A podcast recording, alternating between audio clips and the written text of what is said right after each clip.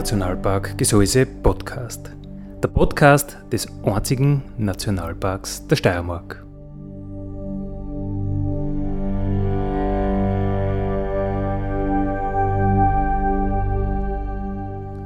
Alle zwei Wochen neu mit Themen aus dem Nationalpark Gesäuse und aus der Nationalparkregion. Daddy,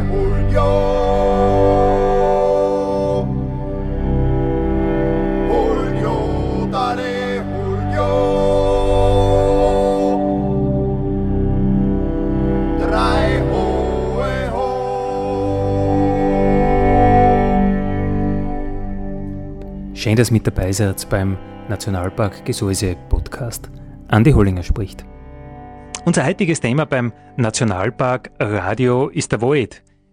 Der klimafitte Wald. Gibt es überhaupt einen Wald, der klimafit ist, der mit den Klimaschwankungen, die wir ja jetzt äh, irgendwie alle zum Spieren kriegen, hm, staunt kommt?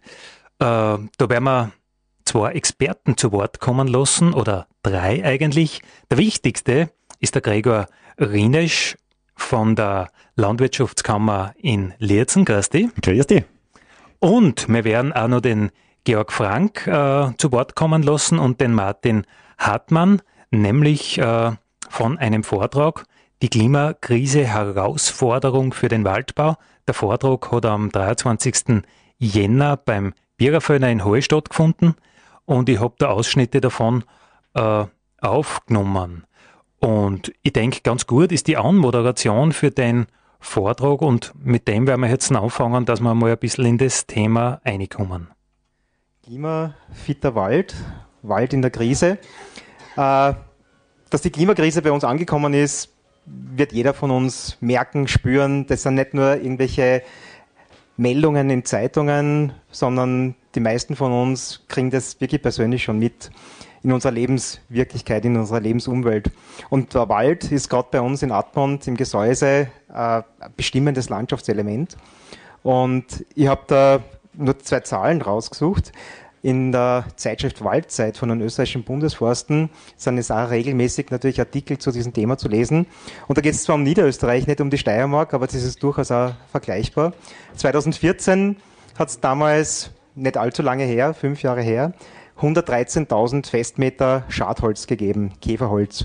Und nur vier Jahre später, 2018, sind von diesen 113.000 Festmeter 2,1 Millionen Festmeter geworden. Eine gigantische Menge. Das heißt, der Wald ist unter Druck. In manchen Lagen, in tieferen Lagen natürlich stärker. Dort, wo die falschen Bäume stehen, aufgrund von verschiedenen ja, historischen Ereignissen oder von verschiedenen waldbaulichen Maßnahmen stärker. Aber der Wald gerät mehr und mehr unter Druck durch Trockenheit und so weiter.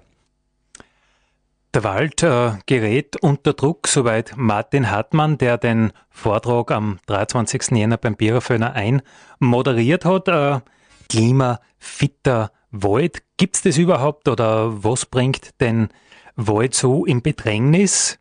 Erderwärmung, Klimawandel und das lassen wir uns jetzt vor einem Experten erklären vom Georg Frank. Seitdem äh, vor circa einem Jahr die, ich sag die heilige Greta, Greta Thunberg, äh, das zu einem medialen, weltweiten Thema gemacht hat, ist es Gott sei Dank auch in der Politik angelangt, wirklich angelangt, das Thema. Man hat es gesehen jetzt bei den Koalitionsverhandlungen im Regierungsprogramm äh, spiegelt sich das wieder und es ist, glaube ich, jetzt aus den Medien wirklich ein Thema geworden, aber es hat auch jeder den heurigen, warmen äh, Frühwinter miterlebt und, und das vorige Jahr und ich glaube, wie schon, du schon gesagt hast, Martin, das hat, glaube ich, jeder mitbekommen, dass es wirklich etwas Veränderungen gibt. Ja. Wie wirkt sich der Klimawandel, woraus besteht der? Ja? Was wir am ehesten wahrnehmen, sind sozusagen steigende Temperaturen, äh, mehr Extreme, Dürreperioden, Trockenheiten, Extremniederschläge, Stürme und so weiter. Und äh, das ist sozusagen, es gibt verschiedene Szenarien eben. Ja. Wir sind jetzt im Jahr 2020 wie wird unsere Welt ausschauen in 80 Jahren, 100 Jahren. Ja? Und da gibt es verschiedene Szenarien, die ich auch nicht verstehe. Ja? Da gibt es Heerscharen von Forschungsteams, die sich damit befassen, sozusagen, wie war die bisherige Entwicklung, zum Beispiel der Temperatur, und wie, wie kann sie die weiterentwickeln unter optimistischen Annahmen oder unter Worst-Case-Szenarien. Und da haben wir jetzt, einen, da sind wir sicher bei, man sieht da hier schon seit 1900 ist die weltweite Temperatur um ca. 1 Grad gestiegen. Und da sind dann Dimensionen irgendwo das 1,5 Grad Klimaziel von Paris ist eine politische Vereinbarung, dass das erreicht werden soll. Die Szenarien zeigen aber von 1,5 Grad bis zu 4, 5 Grad und mehr. Ja. Das, was momentan einfach ähm, stark diskutiert wird, das ist das 1,5 Grad Klimaziel. Wenn man jetzt sozusagen alles tut, um die CO2-Emissionen, die wir tagtäglich in die Luft blasen, wirklich massiv und radikal, ja, radikal heißt von der Wurzel her ändern, dann könnte man vielleicht das Ziel erreichen, der 1,5 Grad Erwärmung gegenüber heute. Wenn wir das nicht machen, dann sind wir irgendwo bei 4, 5 Grad Klima- bzw. Temperaturerwärmung ja, bis zum Jahr 2100 oder 2080. Da gibt es verschiedene, die neuesten äh, Berechnungen oder Szenarien schauen eben dann so aus. Sagen, wenn wir alles dran setzen, dann wird sich das irgendwo einpendeln. Wenn nicht, dann sind wir oben bei viel mehr Grad Veränderungen. Das sind die Szenarien, ja. Das sind, die werden einfach errechnet aus den bis, niemand kann in die Zukunft schauen, ja, niemand. Und da niemand kann die Zukunft berechnen, man kann nur aus den bisherigen Daten, die bisher vorliegen, die sozusagen äh, extrapolieren, ganz einfach gesagt, jetzt ist es natürlich extrem kompliziert, so einfach ist es nicht, äh, und das dann daraus sozusagen irgendwie errechnen, wie es im Jahr 2100 ausschauen könnte oder auch schon im Jahr 2040, 2050. Soweit äh, Georg Frank, äh, ein Experte vom Bundesforschungszentrum für Wald, also Klimawandel, Erderwärmung. Es tut sich sehr, sehr viel. Wir haben schon ein bisschen was gehört über den Klimawandel, über die Erderwärmung. Gregor Rinesch, äh, du bist Forstberater äh, auf der Landwirtschaftskammer. Ähm, merkst du den Klimawandel, die Erderwärmung, ist das ein Thema im Enstal? Ähm, Gerade im Enstal, glaube ich, merkt man es schon sehr deutlich.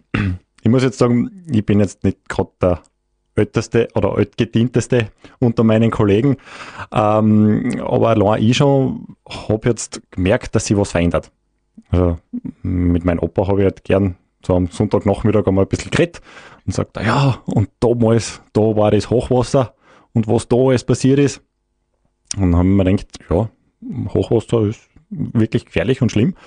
Ähm, das, was mich jetzt ein bisschen erschreckt, ich kann vielleicht meinen Enkeln schon von zwei erzählen. Also, also mindestens zwei. Ja, mindestens zwei. Ich, hoffe, also ich, ich, hoffe, das bleibt bei zwei. Aber die Chance ist halt relativ groß, dass noch mehr werden, weil die Häufung ist einfach stärker da. Ich sag, da, da muss ich jetzt nicht irgendwelche wissenschaftlichen Daten auswerten. Ich, ich halte das jetzt ganz, ganz einfach und schaue mal, wo, mit was ich schon, schon konfrontiert worden bin. Und da sehe ich halt einfach schon, dass die, dass die Extreme einfach, einfach mehr werden. Und das wird uns oder hat uns in der Vergangenheit und wird uns wahrscheinlich noch mehr auch im Einzel beschäftigen. Also aus deiner Sicht, wo, wo bist du daheim? Also ich bin ja gerade nicht im Enstal, ich bin im, auf dem Bolten, also Boltentaler Seiten und dort im Trümtal eigentlich schon im Murtal drüben. Mhm. Also, du merkst, das Wetter wird offenbar gar zorniger. Genau, also das, das, das merkst du einfach. Das, früher hast du gesagt, ah, das ist jetzt ist so mal ein paar Tage schön, gell? Und jetzt, wenn es ein paar Tage Schein ist, dann brennt es aber, dass du nicht weißt, was du nur alles ausziehen musst, weil es so heiß ist. Und im Handumdrehen gibt es ein Gewitter, das dann ähm, schon wieder Angst haben muss, dass nicht vielleicht doch wieder irgendwo ein Bach übergeht oder, oder irgendeine eine Hangrutschungen entstehen. Und das ist einfach eine persönliche Erfahrung schon in letzter Zeit. Wenn es wieder grantiger wird, dann hast du natürlich im Wald äh, große Probleme auch mit Windwurf und solche Dinge. Genau, um das geht's nämlich auch. Äh, die, die Wetterextreme, sage ich mal, ein Wald halt recht lang was aus, sagen wir mal so. Aber irgendwann ist dann soweit, äh, dass die, die Spitzen entstehen und da schmeißt dann halt auch einen stärksten Baum um. Das ist halt einfach so. Halt halt nicht alles aus. Und dann haben wir nachher halt auch gerade in unseren Schutzwäldern, die wir halt im, im Enstal auch sehr, sehr viel haben, äh, wird es dann halt auch problematisch, wenn die Wälder dann nicht mehr da stehen. Du machst da äh, Beratung für, für Schutzwälder oder, oder sind die Leute, die dich fragen, kleine Waldbesitzer, was, was ist dein Klientel? Ja, sagen wir mal so, das eine schließt das andere nicht aus. Auch ein kleiner Waldbesitzer kann äh, einen Schutzwald besitzen und äh, vielleicht sogar genau das der Wald sein, der sein eigenes Haus schützt. Und äh, von Klientel her, sage ich mal, alle, die irgendwo im Bezirk Klierzen mit dem Forst zu tun haben, äh, die mit denen habe ich noch einen dazu tun, sagen wir mal so. Wenn sie irgendeine Fragen oder Anliegen haben, äh, können sie zu uns kommen. Also wir sind ja zu dritt auf der äh, Landwirtschaftskammer, die mit dem Forst betreut sind. Und die Leute kommen zu euch äh, und wollen wissen, wie das Wetter wird, wie das Klima sich verändert äh, oder wollen, was, was wollen die wissen? Ja, jetzt sage ich mal so, ganz einfach runterbrochen, fragt jemand, der jetzt sagt, ja, Klimawandel, Klimaveränderung, das, das merke ich jetzt. Was soll ich denn jetzt setzen? Und du hast dann immer die richtige Antwort. Naja, wenn es so einfach wäre jetzt.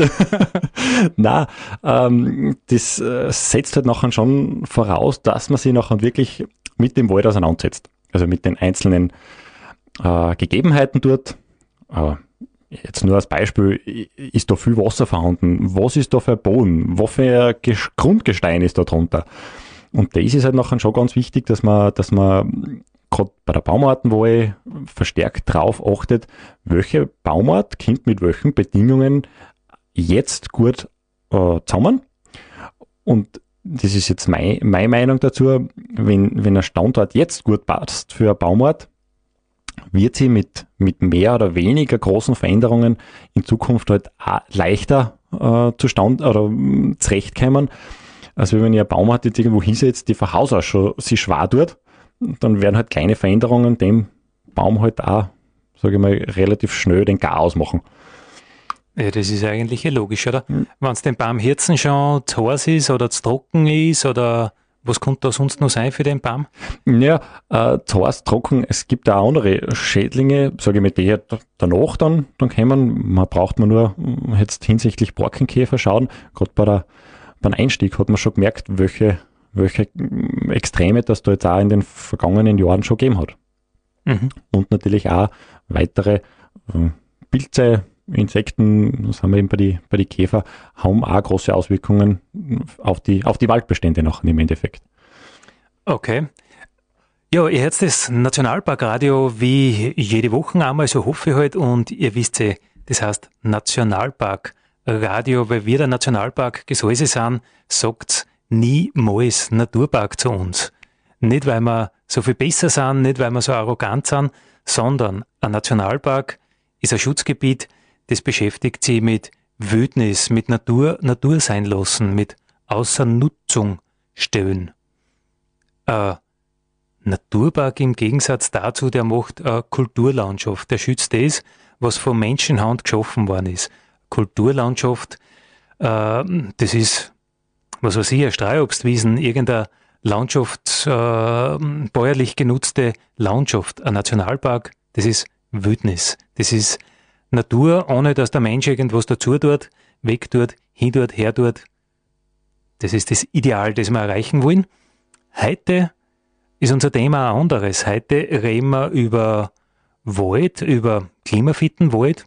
Beim Nationalpark ist es ja, glauben wir nicht so ein Thema, weil da lassen wir halt die Natur selber das machen, was die Natur gern da hat. Also auch die, die Naturverjüngung, die Baumartenmischung, das soll die Natur so machen, wie halt momentan gerade die optimalen Bedingungen sind. Aber wenn man ein Waldbauer ist, wenn man ein Waldbesitzer ist, äh, denkt man sich ja natürlich, man kann das nicht so lassen, wie die Natur das macht, sondern man will ja das bewirtschaften, man will da ja einen Ertrag aus der Wirtschaften. Dann geht man äh, zur Landwirtschaftskammer und lässt sich beraten. Dann geht man zum Gregor und äh, Gregor, du hast gesagt, du weißt dann immer die richtigen Antworten. Ja, die richtigen Antworten auf Anhieb weiß man nachher auch nicht. Ähm, da muss man nachher schon wirklich einmal äh, genauer schauen, wie das dann draußen ausschaut. Äh, ich sage einmal so, äh, im Büro drinnen kann man vielleicht kurze Empfehlungen geben, kannst sagen, ja, wenn der Standort jetzt so ausschaut, dann kannst du das dort hinsetzen. Aber ob das dann wirklich draußen der Fall ist, äh, da über, von dem überzeuge ich mich nachher wirklich gern selber, muss ich sagen, und das vor Ort.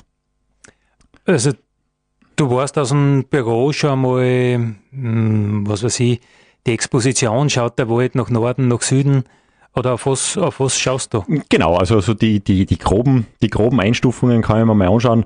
Äh, Gerade im Enstal haben wir ja die äh, Gegebenheit, sage ich mal, dass auf der einen Seite Vereins äh, gibt es das Urgestein und auf der anderen Seite gibt es den, den Kalk. Also das sind zwei ganz unterschiedliche äh, Standardansprüche jetzt da für die, für die Bäume, sage ich einmal. Und solche großräumigen Angelegenheiten, die kann mir dann wirklich im Büro anschauen. Aber eben, der Baum steht ja jetzt, sage ich mal so, auch auf, auf relativ kleinräumigen Gegebenheiten dort. Und die muss man sich nachher wirklich vor Ort anschauen. Kann man natürlich dann am besten auch mit der, mit der Vegetation dort, dass man einfach schaut, was, was wachsen da für kleine Pflanzerler. Weil gerade die kleinen Pflanzerler, die reagieren ja relativ schnell auf, auf Veränderung. Wenn ich jetzt einen Baum anschaue, naja, äh, Baum heute gesetzt, den wir halt nicht ganz so schnell ähm, ernten können.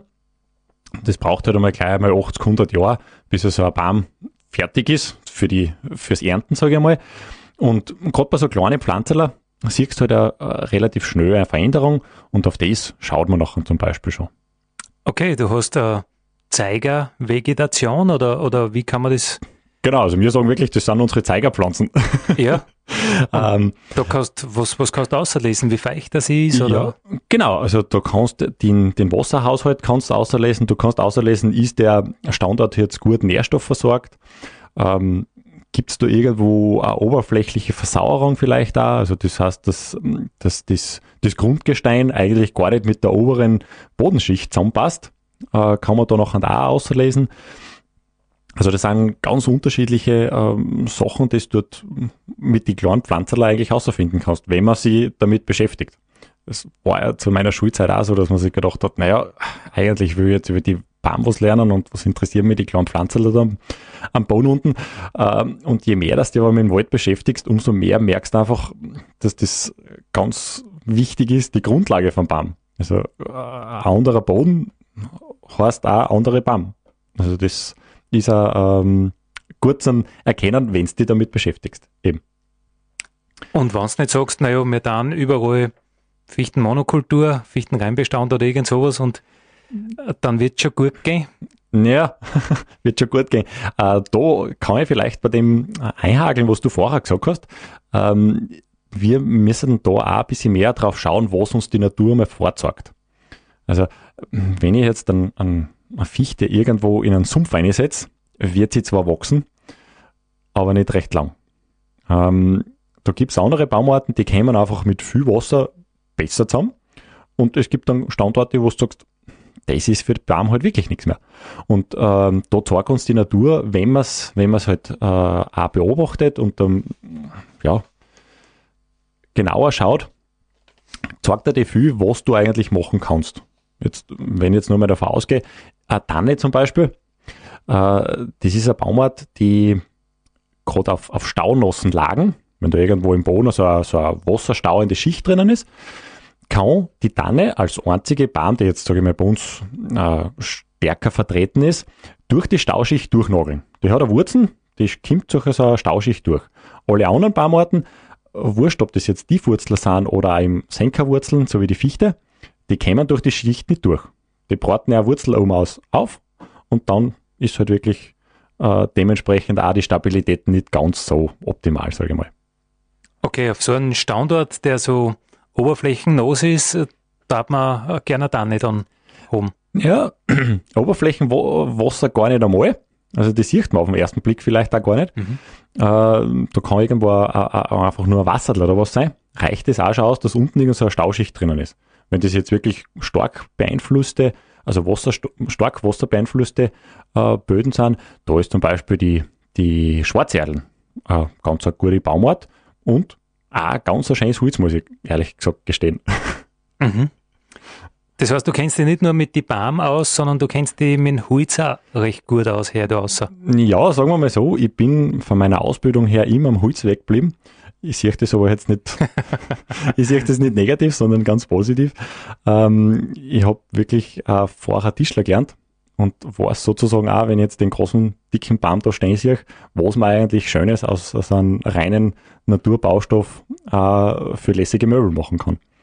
Wie schaut dann das Zirbenkistel aus, das du zuerst äh, angesprochen hast und so weiter? Naja, ähm, sage ich mal, gehen wir auch wieder in die Richtung, dass man ein bisschen schauen muss, was macht die Natur. Äh, Gerade bei den Verbindungen von Fullholz zum Beispiel ist eine alt hergebrachte Verbindung der, der Schwalbenschwanzzinken. Die, die optimale Verbindung, keine, keine andere Verbindung kann das Holz, sage ich mal so, Glas verbinden, weil es einfach weiterhin arbeiten kann. Holz, das dehnt sich aus, zieht sich zusammen und hält aber trotzdem auch zusammen mit der Verbindung. Also ein wenig äh, äh, von der Natur was abschauen, das kommt wieder in Mode, habe ich auch so das Gefühl, oder? Ja, ich glaube, das ist auch ganz wichtig, dass wir uns, dass wir uns ein bisschen mehr darauf besinnen, was uns die Natur zeigt und eben von ihr abzuschauen, weil, sage mal so, die Natur gibt es schon eine Zeit länger als uns. Ja, das ist interessant, dass man sagt, äh, in der Wissenschaft oder auch in der, in der naturkundlich ähm, getriebenen Wirtschaft, so wie äh, in deinem Umfeld, immer, da will man, da will man einfach was erwirtschaften, da will man einen Ertrag haben und trotzdem geht man wieder zurück, dass man eher schaut, ja, was da die Natur jetzt machen. Ich glaube nämlich, dass das das eine das andere gar nicht ausschließt, sondern äh, eher fast eine Bedingung ist, dass man, dass man entsprechend wirtschaften kann. Ähm, es gibt nämlich auch jetzt so Untersuchungen, wo du einfach siehst, dass Mischbestände in Summe ertragreicher sind als Reinbestände. Und da sage ich mir schon von vornherein, naja, das wäre halt doch der beste Ansatz auch, dass ich jetzt einerseits äh, natürliche Bedingungen schaffe und andererseits aber auch damit wirtschaften kann. Und das ist, glaube ich, schon gerade in, in unseren Wäldern wichtig, dass wir dementsprechend nachher da was erwirtschaften können. Es leben ja viel Leute auch von Wald. Ja, was immer schwieriger wird, wenn so viel Schotholz am, am Markt ist und, und der Markt praktisch gesättigt ist mit Holz und du kriegst nichts mehr und äh, wenn du dann was verkaufen willst oder musst. Ja, genau, das ist nachher eben das Problem, wenn ich meine Waldbestände halt jetzt ähm, so benannt habe, dass ich, dass die labil sind. Also die sind recht hoch, haben wenig Krone, die fallen halt beim kleinen Windstoß auch gleich einmal um. Wenn ich von, von früh weg schon schaue, dass der, der Baum Platz hat, dass ich ein bisschen eine Misch, also dass ich eine Mischung drinnen habe, dass ich vielleicht schaue, welche Standorte sind dort, welcher Baum kommt mit den Bedingungen am besten zurecht, dann habe ich in weiterer Folge auch ein geringeres Risiko. Man, kann man vielleicht damit ein bisschen vergleichen, wenn ich mir jetzt eine Aktie kaufe, eine, dann ist das Risiko relativ hoch. Ich kann Klick haben, kriege am Ende recht viel außer. Ich kann aber auch Pech haben, wenn die eine Aktie abstürzt, dann habe ich gar nichts. Setze ich aber jetzt da schon auf zwei Baumarten in dem Fall, äh, kann mir eine ausfallen, habe ich trotzdem nur die Hälfte. Also äh, ich glaube, da ist ganz wichtig, dass man sich ein bisschen die, in die Vielfalt wieder einbewegt und da dann auch schaut, was kann ich aus den einzelnen Baumarten machen. Es gibt für je, also jede Baumart hat unterschiedliche Eigenschaften und gerade die kann man sie ganz klasse zu Nutzen machen. Also ein klares Plädoyer für Vielfalt, Herr Dauser. Genau, also da bin ich sowieso ein Verfechter, ähm, dass man schauen kann, je, je vielfältiger das man aufgestellt ist, umso sicherer ist man auch im Endeffekt. Wir haben gerade, ähm, Vielfalt macht ökologisch Sinn, macht waldbaulich Sinn, schauen, was die Natur da machen darf, das ein bisschen beeinflussen, lenken, hegen, pflegen, was halt äh, der Mensch tut, wenn er einen Ertrag erwirtschaften will. Aber eigentlich, wir wissen ja vielleicht, was heute ökologisch sinnvoll ist, aber was finanziell lukrativ ist in 80 Jahren, 100 Jahren, das können wir aus heutiger Sicht vielleicht auch schätzen, vielleicht glauben, aber wissen damals nicht. Das ist ja das Spannende in der Forstwirtschaft. Du musst im Endeffekt, wenn du einen Baum setzt, in 100 Jahren wird der dann als reif unter Anführungszeichen geerntet. Und ich möchte jetzt gern jemanden fragen, der vor 100 Jahren am Baum gesetzt hat, hat was er glaubt, was heute sein würde. Gibt es ein lässiges Beispiel bei uns daheim, hat einmal äh, ein Harvester Durchforstung gemacht, wo der Papa dann hingegangen ist und hat gesagt, also wenn der Opa das jetzt sehen hat, der glaubt, da sitzt der Teufel drin. Also ähm, da sieht man einfach, wie die, wie die Veränderungen sind und, und das ist halt das, das Wichtige, es wird in der Holzforschung wird schon, schon sehr viel gemacht, welche, welche Möglichkeiten, dass man jetzt da aus anderen Holzarten ähm, oder welche, welche Eigenschaften, dass man von anderen Holzarten nutzen kann. Es gibt zum Beispiel auch schon, schon Buchenleimbinder, die eben von der, vom Aufbau viel schlanker sein können äh, als ein Fichtenleimbinder, weil es einfach äh, ein stabileres Holz ist. Und ich denke, also, das, das ist jetzt mein, meine Annahme und meine, meine Hoffnung auch irgendwo, dass die Holzforschung da immer, immer weitere Schritte geht und, und einfach versucht und schaut, wo kann man wirklich was rausholen. Aus für einer Baumart mit den Eigenschaften das, das Beste rausholen, sage ich mal. Damit wir jetzt äh, im, im Waldbau wirklich auch die Richtung gehen können, dass man sagt, was passt auf den Standort hin, das würde ich dort setzen oder schauen, dass vielleicht da mit der Naturführung nachher kommt, wenn ich schon gewisse Baumarten dort habe und nicht zu stark ähm, in Richtung, was will nachher im Endeffekt die Industrie oder der Endkunde von uns. Weil das immer eine kleine Diskrepanz ist. Auf der anderen Seite, äh, wenn wir uns jetzt anschauen, in der Nachkriegszeit ist ja die Fichten überall hingesetzt worden. Äh, ist aus heutiger Sicht beitelt man vielleicht den Kopf. Damals war es einfach so, man hat geschaut, dass man relativ schnell wieder Bauholz hat, man braucht äh, einen, einen Wiederaufbau und von dem her ist vielleicht die Fichte ein bisschen in den Verruf geraten. Aber es war halt damals die Zeit, wo man halt in die Richtung gegangen ist. Und heute glaube ich, dass wir schon schauen können, dass man, dass man mehr in die, die Richtung Vielfalt eben gehen, weil in 100 Jahren, ich weiß es persönlich nicht. Ich vermute, ich kann vermuten, was, wie du vorher gesagt hast, was wir brauchen. Aber was dann tatsächlich gefragt ist in 100 Jahren, ist halt schon sehr schwierig zu sagen. In Wirklichkeit sind wir in unserem ganzen Leben zu wenig im Hier und Jetzt, wenn wir aber dann ausgehen und ein paar Mal auszogen oder ein paar Mal setzen oder Naturverjüngung halt begünstigen, dann denkt man immer trotzdem ans Hier und Jetzt, was war, was hätte jetzt gerade einen guten, einen guten Preis, oder? Äh, genau, was jetzt eben einen, einen guten Preis hat. Ähm, die Forstwirtschaft war schon immer ein bisschen wie soll ich sagen, den, den Nachhaltigkeitsgedanken, äh, das Wort hat man vielleicht schon, schon überstrapaziert. Mir gefällt vielleicht eher der, der Ausdruck enkeltauglich, weil die Nachhaltigkeit kann, also nachhaltig ist auch, wenn ich im Wald drinnen irgendwas mache, den zerstört, ist auch nachhaltig.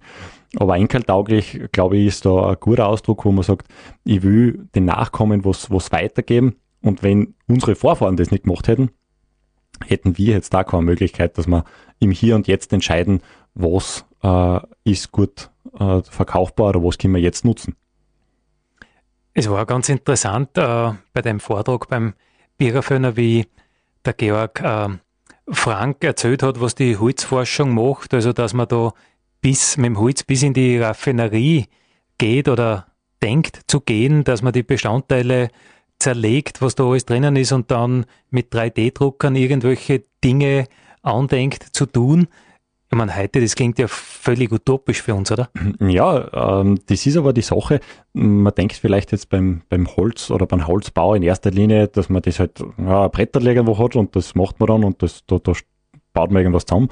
Aber da geht es auch ganz, ins ganz andere Richtungen. Zum Beispiel auch in der Medizin wird Holz ähm, sage ich mal so, oder mit Holzwerkstoff oder Holzstoffen geforscht als, als Grundlage für, für, für Medikamente zum Beispiel. Ähm, es wird jetzt auch versucht, dass man Treibstoff aus, aus Holz macht, dass man aus, aus Holz den Diesel macht, ist, ist mittlerweile auch möglich. Also ein anderes Beispiel in, in riesengroßen Batterien wäre zum Beispiel Lignin äh, ein Stoff, der für die, für die Speicherung von Strom möglich ist. Also da wird, da wird jetzt nicht nur beim Brettel geforscht oder bei den statischen Angelegenheiten, sondern auch in ganz andere Richtungen, die wir uns jetzt, also ich habe es mir äh, für den, für den Anfang auch gar nicht vorstellen können, was das eigentlich alles, alles ist, was man aus Holz machen kann. Na gut, wenn es uns gelingt, dass man mit vertretbaren Aufwand äh, Kraftstoffe für ganz normale Verbrennungsmotoren herstellen könnte, dann war man zumindest einmal CO2-neutral. Genau, wir rennen schon mal in einen Kreislauf dann.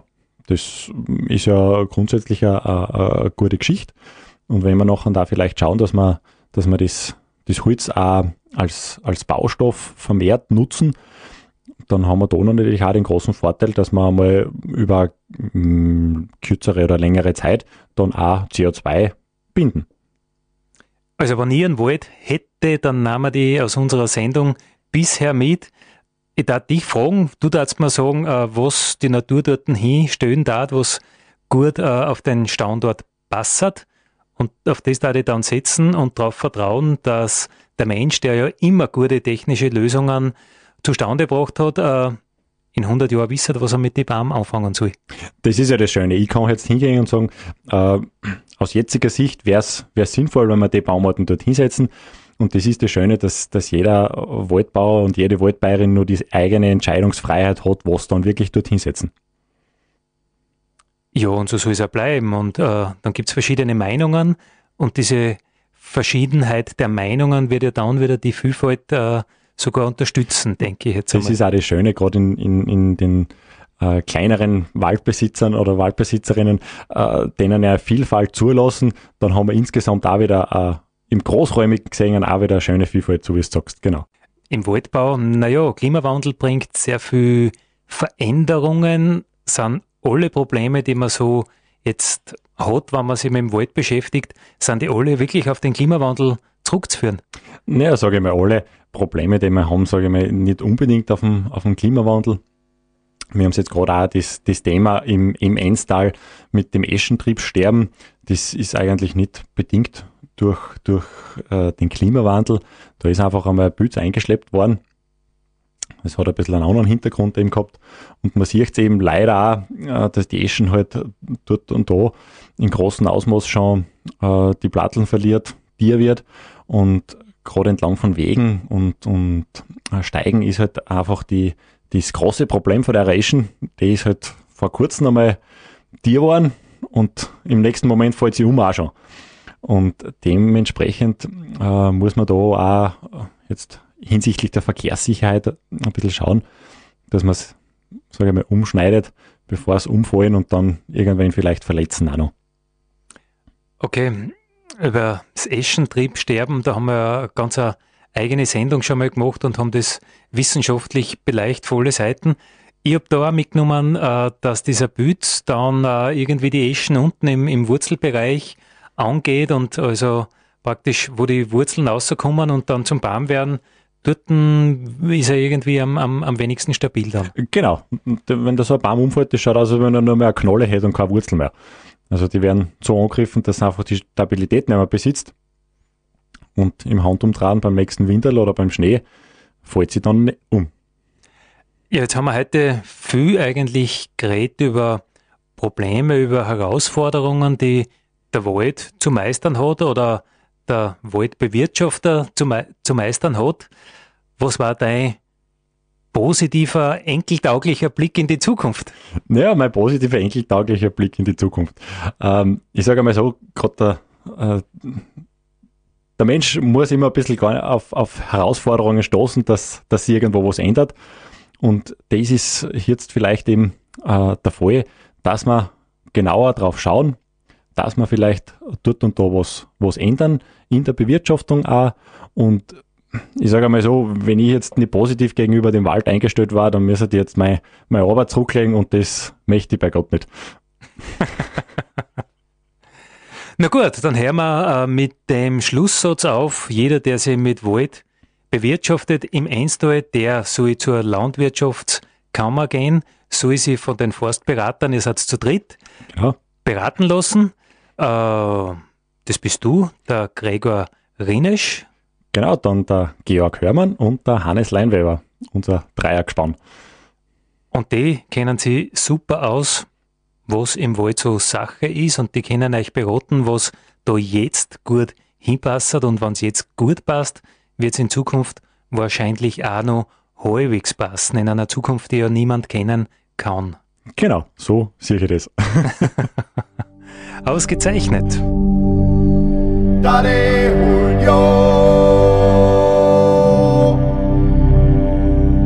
Julio, dale Julio. Drei hohe ho. Das war der Nationalpark Gesäuse Podcast für heute. Ich freue mich, wenn ihr wieder mit dabei seid in 14 Tagen. Vielen Dank.